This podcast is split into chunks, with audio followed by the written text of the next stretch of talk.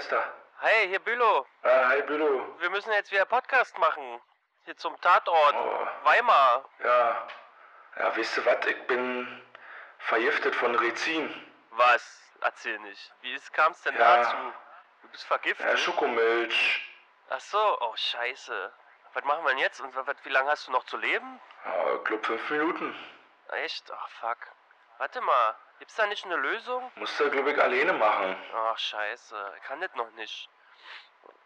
Ah, warte mal. Ja? Ey, warte mal.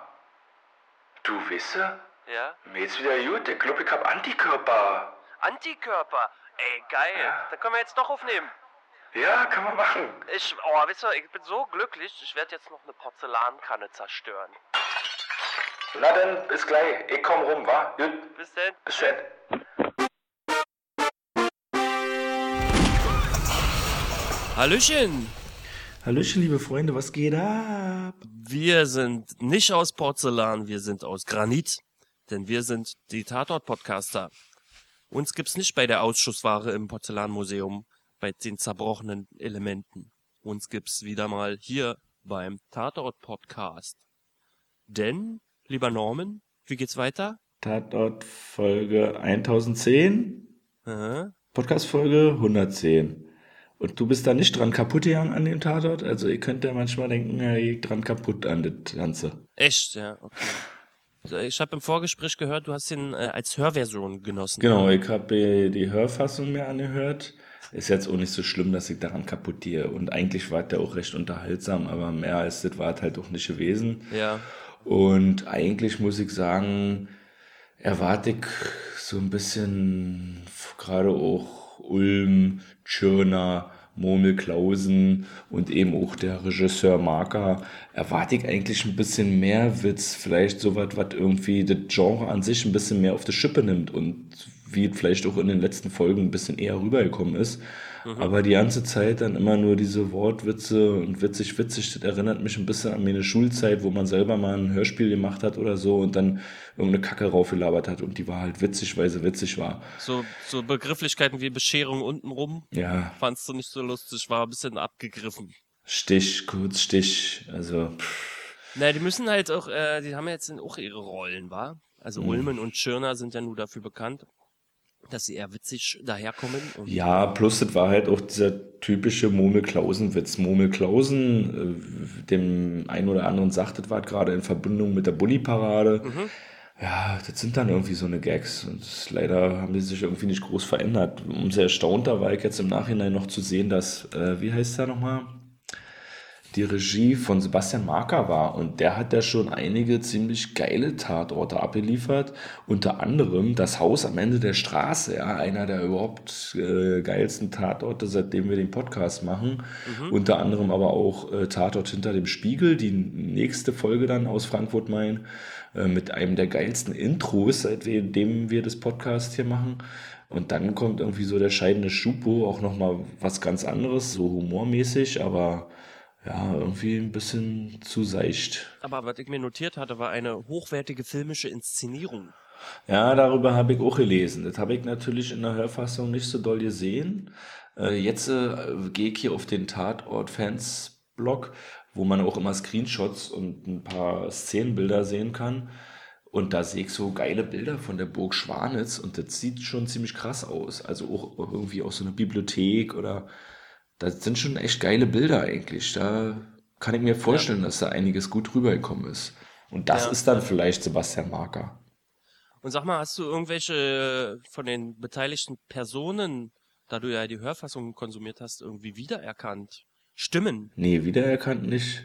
Ja, ich habe jetzt leider nur eins notiert, dass sie Synchro-Talente sein müssten, weil die Töchter kamen mir irgendwie bekannt vor, stimmlich. Ach so. Habe ich jetzt leider gar nicht nachgeschaut, aber ich habe stattdessen entdeckt, dass die Oma Olga, die ja auch irgendwie Dreh- und Angelpunkt in dieser Handlung war, neben dem Lupo, äh, die gespielt wurde von der Carmen Maya Antoni, eine sehr markante Stimme hat.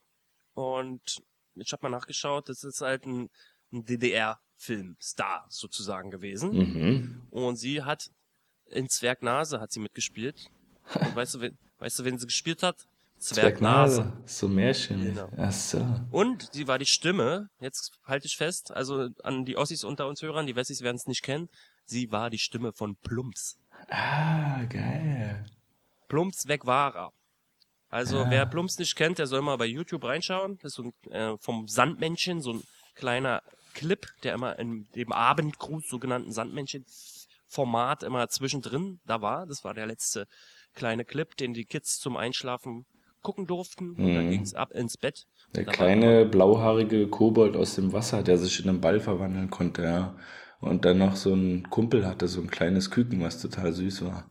Und dann gab's so eine Hummeln und so. Naja, Ja, war halt schön kindgerecht. Und da war sie die Stimme von. Cool, aber das war dann auch schon. Oder Ja. was äh, was sagst du, Bülow? Sag mal deine Meinung. Ja, die Handlung war jetzt nicht so besonders, aber die Inszenierung hat mir drüber hinweggeholfen und ich fand es teilweise lustig. Ich musste auch über die Sprüche lachen, aber halt, ähm, ich hätte sie gern ähm, im Kontext mit einem ernsteren Duo gesehen. So waren die erwartbar und halt nicht so besonders. Ja, und sag mal, was jetzt die Story angeht, ist er jetzt am Ende tot gewesen, Lupo? Nee, das war ja noch so ein Handlungselement. Achtung, Spoiler, liebe Hörer. Äh, das war ja so ein kitschiger Twist zum Schluss, der mit versöhnlich äh, enden lässt, dass er ja ausnahmsweise einer der wenigen Menschen ist, die Antikörper gegen das ähm, Nein, Gift. oder? Oh, doch Ja. Scheiße, Alter. Das habe ich gar nicht mehr mitgekriegt so richtig am Ende, weil dann da schon, war ja auch von der Logik her wirklich schwer nachvollziehbar. Ich bin da schon an einem früheren Zeitpunkt ausgestiegen, gar nicht mehr so richtig zugehört. Okay, er, er hat überlebt. ja, er hat äh, überlebt, denn er ist, hat Antikörper. Oh Was Gott. ein Glück. Das ja Also, das hätten sie schon schenken können. Ja, das macht das Ganze irgendwie noch schlechter. Ich hätte eher gedacht, okay, der Arndt Schwering Sonrey, der den Ludwig Maria Pohl spielt, will aussteigen und man schreibt ihm halt eine Abschiedsfolge sozusagen. Dann wäre es irgendwie geil gewesen, da, weil so gesehen hat er noch mal eine ganz schön viel Raum dann einnehmen dürfen. Aber dass er dann doch gar nicht tot ist, ist dann irgendwie lächerlich. Na, vielleicht äh, wird ihn dann der Chef dann doch irgendwann Ludwig Maria schimpfen anstatt Lupo. Ja. Was ja auch ein Vorwurf von ihm war. Ja, werden wir mal gucken, ob da seriell erzählt wird oder ob wahrscheinlich beim nächsten Mal Lupo wieder seine Rolle einnimmt und alles beim Alten ist. Und genau. Ansonsten wollte ich auch noch hinweisen drauf, dass es ja auch wieder Anspielungen auf berühmte Filmklassiker gab. Sag mal an. Äh, Und zwar ein ganz wesentliches Handlungsendelement wurde ziemlich übernommen, also es war eine Reminiszenz, möchte ich behaupten. Denn auch in Fargo war der Killer zum Schluss drauf und dran, alle mit so einer Holzhäckselmaschine zu zersäbeln. Während er den letzten Fuß, das letzte Beingelenk in die Häckselmaschine reintut, kommt die Polizistin und sagt, halt, stopp, und er hört sie nicht. Im Falle von Fargo hat er eine fette Wollmütze auf. In diesem Falle war es Ohrschützer vor dem Lärm. Und, aber es war halt eine eindeutige Reminiszenz. Fand ich ganz nice. Hm. Ich äh, bin ein bisschen gespannt jetzt, weil wenn ich in meinen Kalender gucke, dann steht da ganz groß, ganz dick Gewinnspielauslosung. Genau, es war ein Hörbuch-CD, die wir dort verlost haben. Und wir haben jetzt natürlich seit Wochen dieses Gewinnspiel laufen. Und es gab Teilnehmer, zahlentechnisch zusammengefasst, einen. Eine Einsendung. Genau. Eine Einsendung, ein Anruf auf unserer Crimeline ist nun, hat eine hundertprozentige Gewinnchance wahrgenommen. Ja, Leute, also da seid ihr ein bisschen selber dran schuld. So leicht kann man Hörbuch gewinnen und ihr lasst es einfach liegen in der Ecke. Genau. Es ging um ein Gedicht, was im Stile von Ernst Jandl oder Christian Morgenstern vorzutragen sein sollte. Jeder durfte teilnehmen, auch mehrfache Einsendungen waren möglich und wir haben jetzt hier eine Einsendung und die habe ich direkt mal ein bisschen aufbereitet mit Musik, damit sie ein bisschen noch an Höhe gewinnt. Und da hören wir jetzt mal rein, wer der Gewinner ist. Mats ab. Palim Palim. Palindrom, Dromedar. Dada, Ah, Dalai Lama, Lama Esel, Eselsohr, Orthodox, Paradox, Toxilogis. Gib mir Medizin! Das war ein dadaistisches Gedicht Nummer 251134-05 von UKW. Vielen herzlichen Dank. Voll schön. Auch die Musik dazu, echt passend, sehr gut Und ausgewählt. eine schön milde Stimme auch, ja. ja, Also angenehm. Also da hat jemand wirklich das Hörbuch redlich verdient. Ja. Also ich sag nochmal, worum es geht. Es ist ein Hörbuch von Ernst Jandl, Frühlingshaft, und das ist eine Live-Lesung von dem Dichter, der diese Ottos Mops Hopst verfasst hatte. Und er hat 1982 selber seine Gedichte vorgetragen und die Hintergründe und Abgründe seiner Gedichte erklärt. Und dieses Hörbuch geht nun an unsere Teilnehmerin UKW. ja, geil, herzlichen Glückwunsch. Glückwunsch auch von mir. Oh, da haben wir ja mal Pause. Ja, ich gucke hier gerade auf den Terminplaner, wie es jetzt die nächsten Wochen weitergeht. Ich sehe gerade, wir haben Pause erstmal eine Folge lang. Oh, ist das geil. Wenn wir ein bisschen Urlaub machen. Bülow, du kannst gleich schon wieder Urlaub machen. Mhm. Und danach geht's weiter. Äh, Ich kann jetzt nicht gerade nicht genau sehen, ob die alle wirklich dann immer in sieben Tage Rhythmus kommen. Aber was uns bevorsteht, äh, es geht weiter mit Köln. Danach gibt's eine Folge Odenthal. Danach gibt's eine Folge Flückiger und Richard. Das ist Luzern.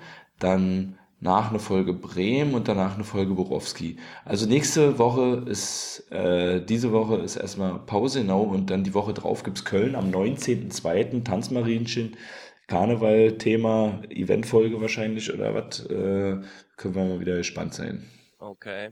Und vor allen Dingen geht's dann auch gleich los, also ist die ganze alte Riege steht dann gleich wieder Köln, Odenthal, Richard, Lürsen, Borowski, ja. Yeah. Ja, und ich sehe gerade im Tatort Köln, äh, Herbert Knaub ist mit dabei. Einer meiner Lieblinge. Der kann ja auch vieles spielen. Ah, das wird mal spannend sein. Jo. Okay. Das war kurz und knackig, würde ich mal sagen. Unser Ja. Podcast, oder? Ja, muss auch nicht immer so unnötig in die Länge gezogen werden, zumal es halt auch einfach ein Tatort ist, der einem nicht im Gedächtnis bleiben wird. Ach, ich fand ihn ganz okay. Also, da kann man streiten drüber. Aber so soll's ja auch sein. Deswegen sind wir ja hier. Gut. In dem Sinne, adieu, mein Herr. Adieu, Mini.